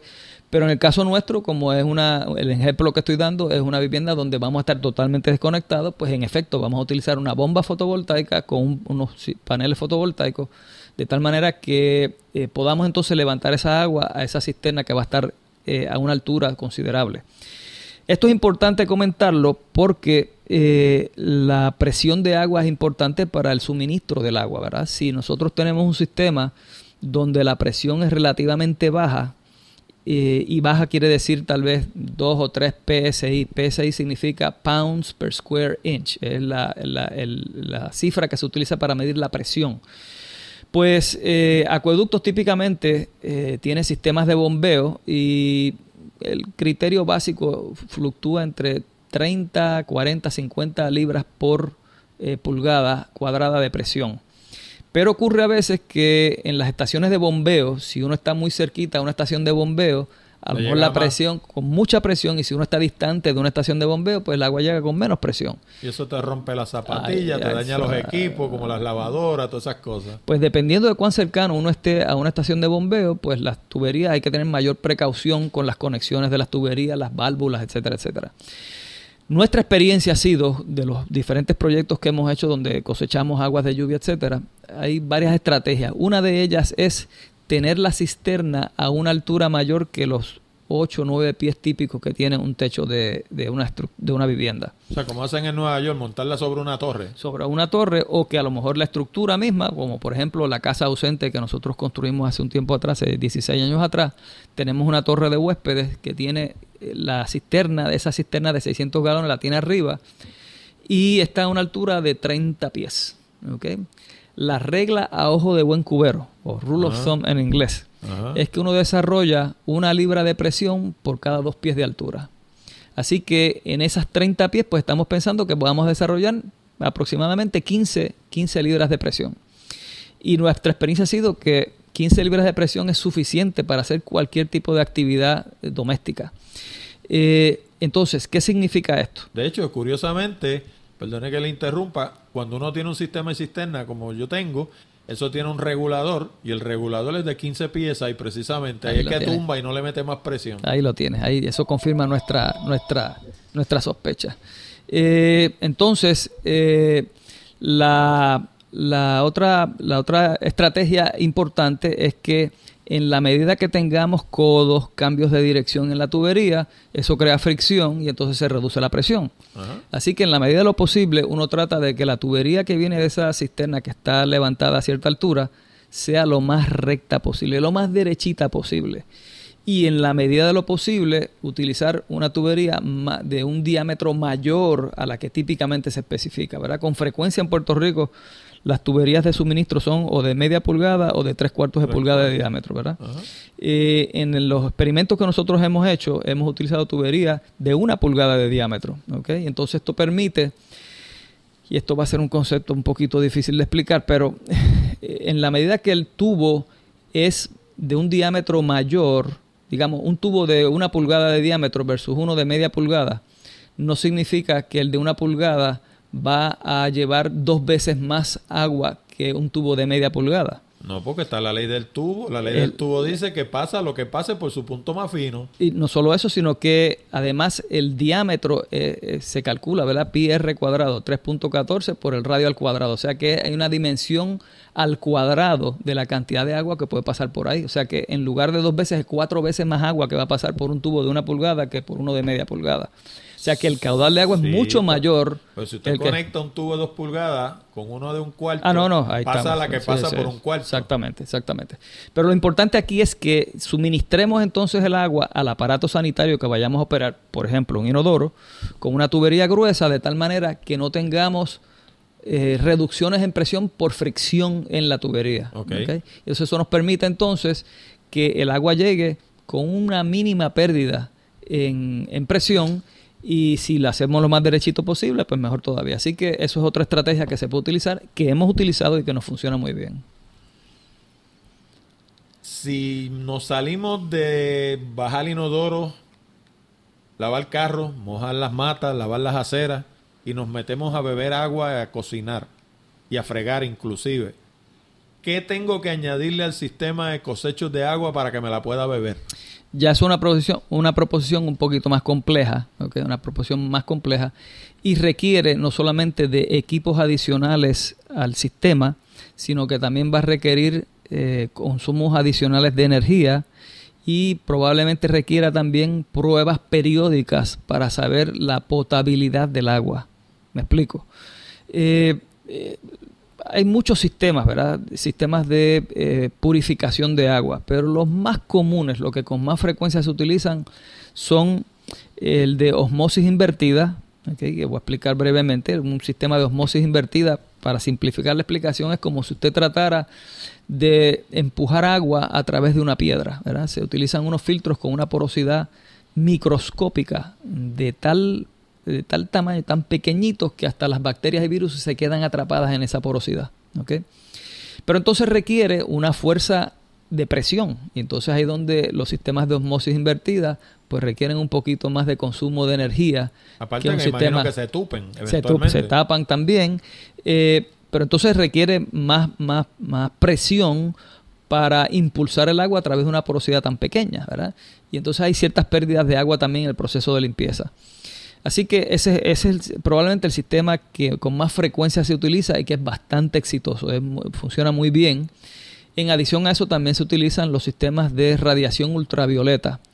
Y entonces en los sistemas de radiación ultravioleta lo que se hace es que se pasa el agua por un tubo eh, que queda expuesto. O sea, hay un tramo del tubo que es transparente y en ese tramo que es transparente se expone el agua a una lámpara eh, de radiación ultravioleta. Y ahí lo importante es controlar la velocidad, de tal manera que la velocidad por la cual pasa el agua a través del tubo sea suficiente para que la radiación ultravioleta mate los, los virus y bacterias. Entonces, eso permite que el agua, eh, eso no significa que va a tener un buen sabor o buena apariencia, ¿verdad? Puede ser una, agua que a lo mejor no se ve muy limpia, eh, a lo mejor no tiene buen sabor, pero no va a tener bacterias ni virus. El sistema de osmosis invertida tiene la ventaja de que filtra también, ¿ok? Y le quita, pues, eh, mejora la apariencia. Y el tercer sistema que estaba hablando, eh, el sistema de carbón activado, que entonces mejora el sabor. Así que entre esos tres sistemas uno podría hacer un híbrido para atender todas las condiciones, ¿verdad? De buena apariencia, buen sabor y que sea eh, saludable el agua que vayamos a beber. Existen otras estrategias que se utilizan en, en, países del tercer mundo y que podríamos utilizar en Puerto Rico, no porque sean del tercer mundo, descarta el que se puedan utilizar aquí, al revés, con más razón porque son estrategias que son de fácil implantación, que no requieren mucho, eh, mucha tecnología y que son eh, relativamente económicas. Una de ellas es lo que se conoce como la pasteurización del agua, que contrario a los procesos típicos de pasteurización, ¿verdad? se calienta y después se enfría de repente para que en ese cambio de temperatura matemos todos los eh, patógenos que pueda haber en el agua, lo que se utiliza el término en ausencia de un mejor término, ¿verdad? Pero no es que ah. pase por un proceso de pasteurización. Lo que se hace es que, contrario a un sistema de destilación, que es otro proceso por el cual uno puede limpiar el agua. De hecho, de eso le iba, a hablar, porque en Arizona están destilando el agua solarmente y eso gasta, cero energía.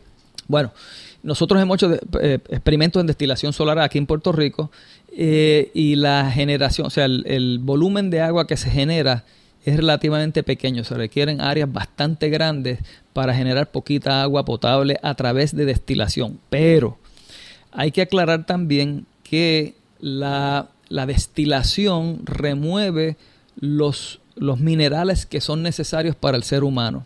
Entonces, tomar agua destilada no es buena opción desde el punto de vista de salud.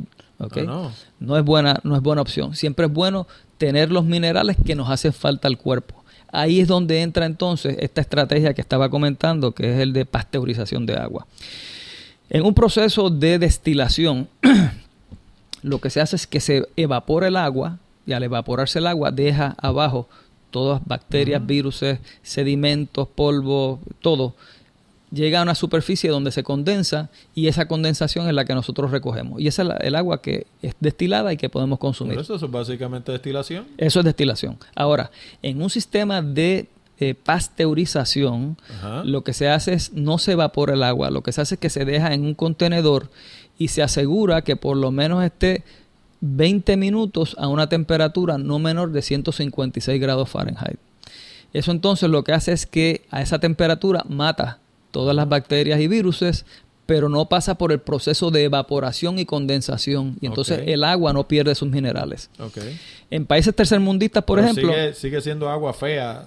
O sea, no, bueno, no, es agua transparente, perfecta, bella. No necesariamente lo es, pero para eso entonces existen filtros, que puede ser de carbón activado, etcétera. Eh, pero en países tercermundistas, una estrategia que utilizan con mucha frecuencia es utilizar las botellas de eh, padrinos, por ejemplo, ¿verdad? de refrescos de padrino, que son de plástico eh, y entonces se llenan de agua y se dejan al sol el día entero, un buen día de sol, y eso asegura entonces que pase por ese proceso de los 156 grados, aunque no se tomen medidas, un buen día de sol, y al final del día esa agua ya mató todas las bacterias y virus. Pero Algunas personas... trae el problema que hablábamos ahorita de que esos plásticos emitan cosas que contaminen el agua. Sí, sí. Eso se ha traído a la discusión pública, ¿verdad? Este, varias personas que se encargan de eh, monitorear estos sistemas y de llevar ayuda, por ejemplo, a las Naciones Unidas, que lleva ayuda a países tercermundistas y países en necesidad, pues se ha hecho esa pregunta, pues, precisamente, ¿verdad? Pero ¿cómo vamos a calentar el agua al sol con estas botellas? Pues lo que dicen los especialistas es que el periodo de tiempo al que está sometido a esta radiación ultravioleta, que es básicamente lo que estamos haciendo, sometiendo el agua a radiación ultravioleta del sol, que no es suficiente para para que los plásticos emitan los gases tóxicos que, eh, típicamente están en las tuberías. Y que, eh, por otra razón también, que como la tubería, de la, la, botella es transparente y no es opaca, pues entonces hay menos posibilidad de que el material emita porque la radiación pasa directamente al agua, contrario a un tubo de PVC opaco donde la radiación se queda principalmente en el tubo más que en el, en el, en el fluido que atraviesa el tubo. Así que esa estrategia pues eh, se puede utilizar través de estas tuberías, eh, de estas, de estas botellas de padrinos, pueden hacerse también receptáculos de agua como nosotros hacemos, por ejemplo, en la casa ausente, donde tenemos unos receptáculos que miden como mm, dos pies por cuatro pies, tres de ellos, eh, con una profundidad como de dos pulgadas y media. Ahí recogemos las aguas y eso tenemos una, un tubito de cristal, como si fuera una probeta. Y en ese tubito de cristal hay una cera y un corchito dentro de ese tubo. ¿okay? Y entonces lo que hacemos, el, el, la cera está diseñada para derretirse a los 156 grados Fahrenheit. Okay. Entonces lo que hacemos es que hundimos esa probeta dentro del receptáculo donde recibimos el agua y entonces dejamos la, la, el corchito abajo y la cera arriba. Cuando llega a los 156 grados, el, la cera se derrite, baja y el corchito flota. y sabemos que ya pasó por ese periodo de 156 grados y sabemos que el agua entonces ya pasó por ese por esa por esa temperatura y que eh, eh, ya es, segura para beber, ¿verdad? Entonces, ah. luego de eso sacamos el tubito, lo viramos al revés y volvemos a repetir el proceso, ¿verdad? Un proceso medio pica piedra, pero funciona. funciona, pues funciona, funciona. tiene la maña. Tiene la maña. Así que hay muchas otras estrategias, ¿verdad? Eh, pero lo que quiero decir es que contrario a lo que puedan pensar, muchas personas, ¿verdad? Que, para poder hacer agua potable se requieren estos procesos bien complicados, etcétera. Eh, eh, existen estrategias como estas que utilizan eh, los recursos de la naturaleza, la radiación ultravioleta, la temperatura, para matar los patógenos y hacer el agua potable. El sabor son otros 20 pesos, ¿verdad? En el sabor pues tenemos que utilizar filtros de carbón activado o filtros particulares, ¿verdad? Como por ejemplo los que se utilizan en los fregaderos que se pueden instalar, ¿verdad? Este, y que se venden de forma doméstica en las ferreterías en Puerto Rico. De hecho, una, un elemento que yo lo aprendí the hard way, como dicen, eh, que mucha gente no toma en consideración es que cuando tú utilizas un tanque de recolección de agua, la forma tiene mucho que ver, eso es una. Y la otra es que el color tiene mucho que ver también. Y, y, le voy a traer dos ejemplos distintos. En el caso de la forma, me refiero a las cisternas estas que utilizamos para colectar agua en los techos. Hubo una época que se pusieron de moda unas que parecían como un vaso que iban parados encima de la casa. ¿Qué pasa? Que usted tiene 8 libras de peso por cada galón. Si tiene 600 galones, pues tiene, ¿cuánto es? 6 por 8, 48, 4.800 libras de agua allá arriba, depositadas todas sobre 3 o 4 pies de concreto.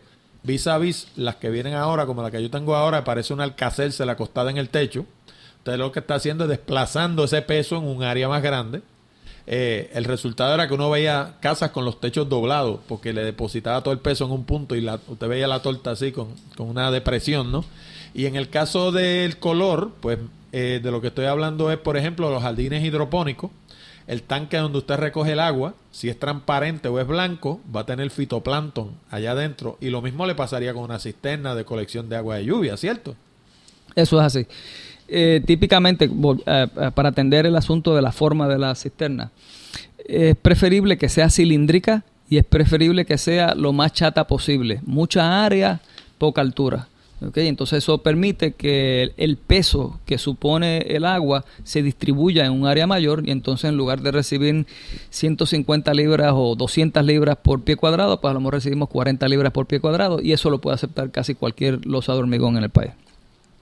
Y por otro lado, el color, ¿verdad? Lo importante aquí es que sean eh, cisternas eh, eh, opacas, no pueden ser ni translucentes ni transparentes. En la medida que haya el paso, o sea, si en la medida que utilicemos materiales transparentes o translucentes, la radiación que atraviesa la, la superficie contenedora de la cisterna permite entonces lo que usted comentó del fitoplancton y entonces pues se crean se, generan eh, algas que crecen dentro de la misma, de la, del mismo depósito. Eh, y entonces pues las algas pues pueden tapar las tuberías y pueden crear otra serie de dificultades. Cambian el pH también. Cambian el pH.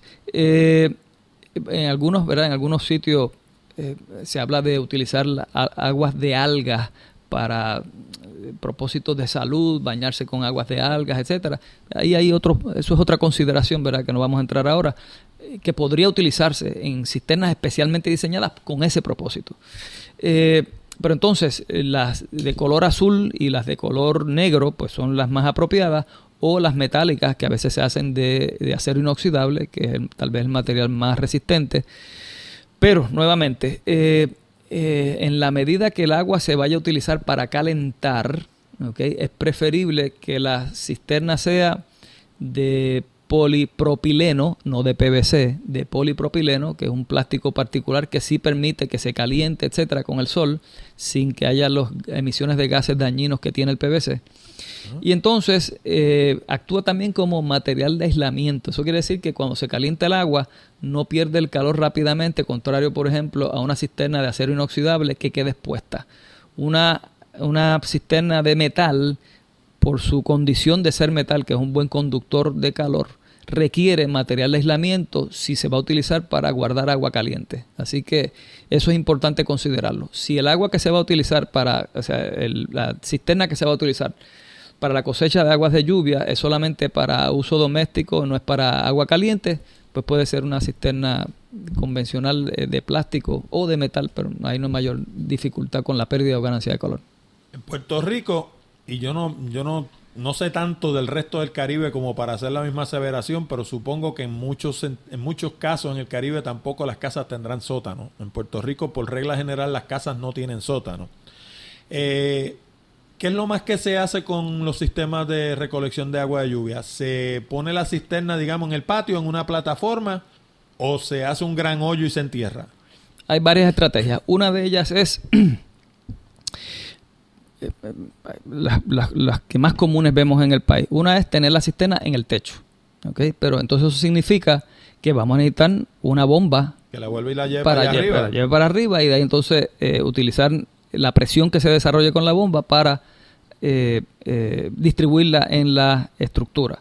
Esa tiene el beneficio adicional que puede conectarse con el suministro de agua de acueductos. ¿verdad? Entonces, típicamente se llena con el agua de acueducto y cuando hay necesidad de aguas de lluvia, pues se puede utilizar como receptáculo también, pero supone el uso de una bomba. No es el más, eh, para cosechas de aguas de lluvia, aclaro, no es la solución, es la peor de las soluciones. La otra estrategia es tenerlas a nivel de tierra, pero utilizarlas para otro, eh, otro uso que no sea, por ejemplo, regar plantas pues va a requerir también un sistema de bombeo, porque si no, no vamos a tener la presión necesaria para distribuir el agua. Y la otra estrategia es que tener la cisterna justo debajo, la parte alta de la cisterna justo debajo del nivel de techo. Eso quiere decir que va a estar levantada sobre un, una estructura que tal vez tenga 5 pies de altura y la cisterna sobre esa estructura, de tal manera que el techo siempre esté por encima de la parte alta de la cisterna entonces se alimenta del techo, pero entonces queda unos 5 pies de altura entre la parte baja de la cisterna y el piso y eso nos da un poquito de presión para poder conectarle, por ejemplo, una manguera y rociar las plantas sin bomba por gravedad. Pero eso presupone la construcción de una estructura. Ah, sí, hay que hacer ese tanque pesa un montón. Eso es así. se pueden hacer estructuras de madera que puedan resistir esos pesos. Eh, pero entonces tiene la ventaja de que no requiere un sistema de bombeo. Y eso, puede ser, por ejemplo, una inyección directa al inodoro sin necesidad de una bomba y puede permitir también el riego de plantas porque típicamente la altura de la manga cuando está saliendo va a ser tal vez a dos pies y medio, dos pies, ¿verdad? Cuando uno tiene la manga cogida con, la, con el brazo. Y si la, si la cisterna está a cinco pies o más, pues entonces eso crea la diferencia en presión para que salga el chorro y pueda operar. O un sistema de riego por goteo. O un sistema de riego por goteo. Pero... Entonces se utiliza subterránea también. Ajá, eso le iba a preguntar. O sea, cuando, es subterránea hay que tener, varias precauciones. Una es que es difícil detectar cuando hay un escape de agua en la cisterna. ¿verdad? Si está bajo tierra... Se llena de agua el patio. y entonces eh, puede uno estar tal vez pensando que está cosechando agua, pero a lo mejor la está perdiendo por algún salidero que tenga la cisterna. O sea que es bien importante eh, eh, tener eso en consideración cuando la, cisterna está expuesta, tan pronto empieza a haber una, filtración, uno se da cuenta de inmediato y entonces la reparación puede hacerse eh, rápidamente y mitigar la pérdida de agua. La otra también es que típicamente las cisternas que están bajo tierra pues requieren que sean herméticas, ¿verdad? A veces que se hacen de plástico, a veces que se hacen de hormigón. Cuando se hacen de hormigón, pues hay que forrarlas por dentro con un material, ¿verdad? Típicamente son unas pinturas especiales que impermeabilizan el interior de la cisterna y hay que tener cautela con el material que se utiliza para eh, impermeabilizar esa superficie. Así que es bien importante tomar esto en consideración. Solo que en el campo le llaman una caja de agua. Una caja de agua. Y dicho sea de paso, las cajas de agua cuando son cuadradas tienen eh, más dificultades con los depósitos que las que son cilíndricas. Las cilíndricas solamente tienen una superficie continua, pero en el momento que tenemos bordes a 90 grados, esas esquinitas empiezan Ahí es que a... se acumula la se. Exactamente. Así que una cisterna cilíndrica es mejor que una cisterna cuadrada.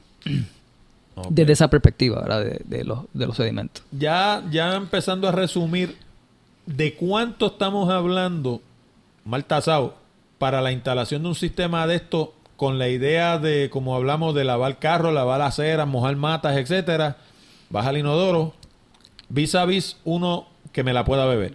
Más o menos para una familia de cuatro de nuevo, ¿cuánto, cuánto podemos contemplar que se nos va a ir del, del budget ahí? Bueno, a ojo de buen cubero, ¿verdad? Un sistema de cosecha de aguas de lluvia donde usted va a tener una cisterna, vamos a decir, para darle una guía a las personas, a los, a los residentes de las viviendas típicas en Puerto Rico. Mi recomendación sería una cisterna de 600 galones, ¿verdad? De 600 galones de agua. Eh, hoy día el costo de las cisternas se calcula a razón de más o menos un dólar por galón. O sea que una cisterna de 600 galones debe estar costando más o menos por ahí, a lo mejor un poquito más, un poquito menos Pero ese es el tanque. el tanque. Entonces, en adición a eso, pues tenemos que considerar la tubería, eh, los, canal, los canalones para recoger el agua, etcétera. Podríamos estar hablando tal vez de que el sistema esté fluctuando entre 2 dólares y 2 dólares 50 centavos una vez tengamos todas estas parafernalias de tubería por galón de que estemos cosechando. O sea O que sea, esos canalones, usted me está diciendo, o sea, básicamente eso no se conecta a los tubitos de PVC que le ponen a las casas para que boten el agua. Sí, puede ser, pero es que tenemos que considerar que hay algunas, por ejemplo, viviendas a dos aguas que las tienen que techos tienen metálicos. los techos lisos que no tienen alero. que no Entonces, ¿qué hace uno? Exactamente. Exacto. Pues ahí estamos considerando de que va a haber necesidad de poner un goterón, ¿verdad? Donde Ajá. se reciben las aguas, una, una canal, y que esa canal entonces recoja las aguas y la lleve a la cisterna. Veo. Eh, en la medida que haya una sola pendiente hacia un lado, va a ser más económico. Cuando tenemos un techo, por ejemplo, que tiene pendientes en varias direcciones, el sistema de recogido de agua va a ser más complejo porque vamos a necesitar varios ramales para llevarlo a un mismo lugar. Versus que si un techo, por ejemplo, tiene una sola pendiente hacia atrás, como por ejemplo en las casas estas que estaba comentándole que hicimos recientemente, pusimos la pendiente completa del techo hacia atrás. Y Y, en la parte de atrás, un ya. solo canalón. Y de, de hecho, eh, eh, diseñamos el techo de tal manera que toda el agua saliera por un solo, un solo orificio y ese es el que conecta con la cisterna. Entonces, en ese sentido, es mucho más económico. Pero a grandes rasgos, ¿verdad? una regla de buen cubero no, no contempla todos los detalles, ¿verdad? Pero para uno tener una idea más o menos, entre 2 dólares y 2 dólares 50 centavos por galón de cosecha que se vaya a practicar. Eh, esto, eh, eh, lo otro que es importante considerar es que eh, la- la- eh, el, el tanque de reserva, no la cisterna, recuerden que hablamos de un tanque de reserva cuando nos queremos alimentar de manera como eh, solución prioritaria, o sea que nos vamos a alimentar de las aguas de lluvia. Pues entonces va a haber, tiene entonces uno que considerar la pluviosidad del lugar, ¿verdad? Eh, no es lo mismo estar en el bosque pluvioso del Yunque, donde recibimos casi 200 pulgadas de pluviosidad al año, que es una cosa descomunal, bárbara, enorme, versus, por ejemplo, estar en Guánica, donde a lo mejor en los meses de, eh, de primavera recibimos 0.3 pulgadas de pluviosidad. Así que esos son factores a considerar. No obstante, eh, en ausencia de información, cuando uno no sabe ¿verdad? cuál es la pluviosidad, pues eso requiere un estudio ¿verdad? de ver en qué lugar se va a recoger el agua, calcular la pluviosidad, calcular la, porosidad de la superficie donde se va a recoger el agua, eh, eliminar esos 3 a 5 minutos iniciales de las aguas de lluvia, etcétera. Hay que hacer un cómputo ¿verdad? un poquito más complejo que no vamos a poder explicar aquí eh, a sus oyentes, pero una regla, ojo de buen cubero, tosca, en ausencia de información, uno puede estimar a razón de 28, 28 galones por pie cuadrado de techo de captación. Cuando vamos a medir el techo, lo importante es que eh, 28 galones. por pie, Pie cuadrado, por techo. año. Ah, anual. Por año. Ok, anual. 28 galones por pie cuadrado por año, ¿verdad? Entonces, eh, lo importante aquí también es considerar que el área de techo va a ser el área que se refleja en la superficie cuadrada. O sea, si yo tengo un techo a dos aguas, ¿verdad? Pues no voy a calcular la, el, el área de techo de cada pendiente del techo, sino que solamente el cuadro que tapa. O sea que si yo tengo una casa de a dos aguas, Ajá. yo, el área que yo voy a calcular es el área que mido por dentro de plafón. Ese es el área efectiva de captación. ¿ok? Y no el área que supondría las dos, las dos las dos pendientes que tiene el techo a dos aguas. Si yo lo calculo así, voy a calcular más área de la que realmente voy a tener de captación. Pero en una torta... En un techo plano... Como sucede en Puerto Rico que... La mayoría... empeñan en hacer techos planos. Cuando uno mira un techo de eso, luce plano pero realmente no es plano nada, porque cuando llueve el agua sale por dos o tres sitios clave.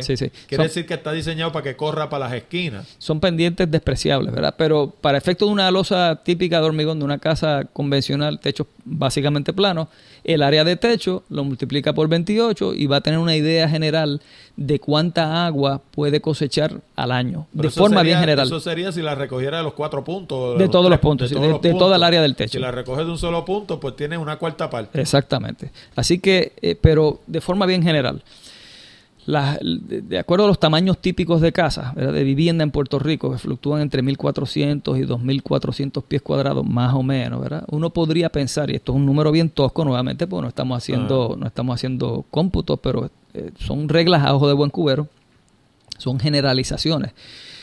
Eso significa que una casa promedio en Puerto Rico puede estar cosechando cerca de 30 a 40 mil galones de agua al año que es un típicamente, montón. que es un montón, para que las personas tengan conciencia. Si usted compra. Es más de lo que consume una familia, me imagino. No, no, los consumos de agua son enormes, mucho más grandes que eso, ¿Ah, probablemente. sí? sí, sí, calcule pues 50 galones por persona por día, multiplícalo por 365 días, es unas cantidades asombrosas de agua que consumimos. Pero lo que quiero decir es que. Eh, estos, estas, estas cosechas de aguas de lluvia, si uno las si uno las trayera y pensara, por ejemplo, en las botellas de un dólar que se compran por ahí, pues imagínense 30 mil o 40 mil de esas botellas dentro de la casa, ¿verdad? Así que hay un potencial enorme para cosechar aguas de lluvia. Por último, ¿quién, ¿a quién uno busca si uno quiere hacer este tipo de cosas? Porque no me parece que sea el que pasa por allí instalando cisterna, que lo que sabe es soldar cuatro tubos y poner el tanque e irse para su casa. O sea, yo imagino que esto hay que buscar algún tipo de especialista que sepa lo que está haciendo. Pues les voy a hacer un cuento. yo traté de montar un negocio de, cosechas de aguas de lluvia, pero la ganancia que íbamos a tener para hacer un precio competitivo no era significativa. O sea, estos, estos costos de 2 dólares a 2 dólares 50 centavos por sistema es para cuando la persona lo hace él mismo. Y en ese sentido, pues es competitivo, pero eh, iniciar una empresa, que fue lo que nosotros consideramos y sacamos números y vimos eh, las posibilidades que había, pues no era rentable hacer eso como una operación eh, de negocio. Sí es rentable si lo hace el mismo usuario, ¿verdad? Entonces la pregunta es, ¿dónde busca información para hacerlo lo suficientemente científicamente para que no meta la pata? Pues eh, a través del Internet hay mucha, mucha información. Usted puede conseguir información a través del capítulo nuestro del US Green Building Council, usgbccaribbean.org o a la página de Facebook, busca eh, USGBC Caribbean y va a encontrar información o puede visitar el, el sitio de la organización a nivel nacional, usgbc.org, usgbc.org, United States Green Building Council y ahí va a encontrar mucha, mucha información, además de otro montón de eh, eh, recursos eh, a través de la Internet. antes de cerrar, me gustaría recalcar nuevamente, ¿verdad? dejar en el, el, mensaje básico con el que iniciamos nuestra discusión, y es que el embalse más grande que tenemos en Puerto Rico es la suma de todos los techos de los edificios en el país que potencialmente pueden tener un sistema de cosecha de aguas de lluvia. Con esa, con esa, con ese pensamiento y con esa, vamos a decir, con ese modelo, podemos pensar que podemos superar o por lo menos extender eh, el confort y la necesidad del agua por periodos más largos, ¿verdad? Y esta, esta, esta sequía que estamos sufriendo ahora podría mitigarse enormemente si tuviéramos eh, sistemas de cosechas de agua de lluvia en los edificios en Puerto Rico. De hecho, yo, yo venía pensando por el camino dos cosas. Primero que si uno tuviera un sistema de reserva de agua de lluvia, básicamente el agua que uno tiene en la cisterna de acueducto, que vino de acueducto, la usaría para beber y para cocinar. Exactamente. Eh, y quizás para bañarse, porque dependiendo de lo que purifique la de lluvia, también se puede bañar con ella. Exactamente. Y si, y si considera el escenario de conectar la inodoro, con más razón todavía la de lluvia. Por eso, pues entonces la, la de acueducto la, únicamente la usaría para consumo, o sea, para Consumo cocinar. potable. Correcto. Consumo potable. Eh, y lo otro es que estos sistemas arm- armonizan perfectamente bien con otras cosas, como por ejemplo celdas solares, porque el agua como quiera cae en la celda, pero de ahí cae al techo. Exactamente. Y la puedes recoger como quiera. No tiene que ver que tenga el techo lleno de celdas solares, como quiera puedes recoger agua de lluvia. Eso es así. Así que son sistemas que funcionan de, la, de la mano, uno, Uno al de lado lo del otro. Sí. Exactamente. Así que nada, este, Abruña, no, no- de nuevo no puedo más que darle las gracias. Chévere. Ya esta, eh, esta serie de programas que tienen que ver con todo el asunto de vivir más armónicamente con el ambiente está casi llegando a su fin. Me falta un solo tema, que de hecho de, de eso vamos a hablar después que termine el programa. Pero los que, los que los tengo un poco cansados, porque, porque sé que el programa pues tomó un giro que, que pues, qué sé yo, aquí estamos acostumbrados a hablar de computadoras y de teléfonos y esas cosas, y van a decir, Melgar lleva cuatro o cinco semanas metiéndome el, el ambiente por ojo, nariz y boca, pues le voy a dar un descanso, ya lo que falta es un solo programa más, pero de nuevo no puedo más que darle las gracias porque ha sido muy cooperador, Eh, es el único que ha participado tres veces en el programa y se lo agradecemos muchísimo. Siempre es un placer y es un privilegio poder participar de su, de su proyecto. Gracias. Bueno amigos y amigas, con esto llegamos al final de esta edición de Hablando de Tecnología con Orlando Mergal. Recuerda que puedes enviar tus preguntas, comentarios y sugerencias a la dirección de correo electrónico contacto arroba hablando de tecnología.com.